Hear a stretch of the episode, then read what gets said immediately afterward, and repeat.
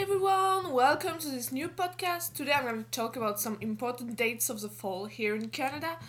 I know they are not really connected to each other, but don't be mad at me. I didn't want to record a podcast for each of them. The first one is Thanksgiving. As we were taught at school, Americans celebrate Thanksgiving on the fourth Thursday of November and not on the 4th of November. This one is always confusing and it finds its roots in the first harvest feast celebrated by the settlers in what is nowadays the United States.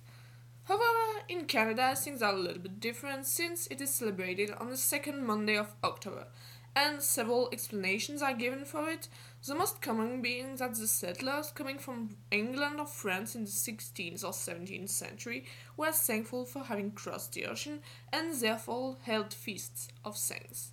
The current official reason for Thanksgiving has been issued by proclamation in 1957, so as you can see, it's really serious. Citation A day of general thanksgiving to Almighty God for the bountiful harvest with which Canada has been blessed, to be observed on the second Monday in October. End of citation. So, I guess it is more or less the definition and the meaning of it today. So, what do Canadians do on Thanksgiving? Well, they see their family and have Thanksgiving dinners, sometimes several dinners during the weekend in order for them to see different parts of their family. So, it is close to what we do in France for the Christmas holiday. The meal is similar to the American one since they usually eat squash, mashed potatoes, and of course turkey and pumpkin pie, which are really typical. One habit I could observe during Thanksgiving this year, shout out for my rowing team if you're listening to this, was to say something you were thankful for during the past year before the dinner. But it's not an universal custom. The second day I would like to talk about is Halloween on October 31st. I don't have a lot of things to say about it because I'm pretty sure everyone knows what it's like. However, what I could see is that, of course, Canadian people are way more involved in it than we are in France. That is to say, pretty much every garden is decorated, and some of them really look like cemeteries. People also dress up not only to go trick or treating for the children or to go to parties for the students, but some of them also wear their costumes to go to classes or to work. For example, I had to have a blood test done on this day, and the nurse who was taking my blood was dressed up as a vampire. I must confess, this is the part where I thought, okay, you guys love Halloween, but sometimes you go too far. But otherwise, it's really fun.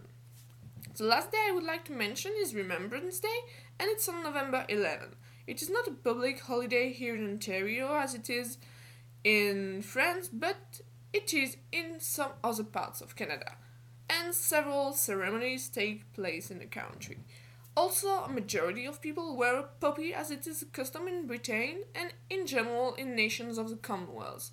I attended a hockey game on this day, and the hockey players had special shirts with poppies on them, and a veteran from the Afghanistan War in 2005 was honored, which shows that every event is associated with some ceremonial to remember what happened not only a hundred years ago, but also during more recent times.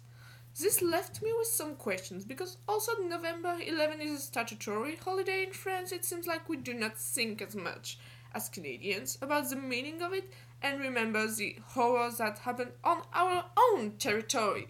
So, what do you think about that? Did we forget about it or something? However, I would like to end on a happy note because since Thanksgiving and Halloween are gone, the next important date is Christmas. The shops are starting to sell Christmas stuff, and you can't go to a mall without smelling all those Christmassy scents. It's perfect if you want to get ready for the transition into winter. So, on these words, I'm leaving you, folks. I hope you enjoyed this podcast, and I'll catch you later for another one.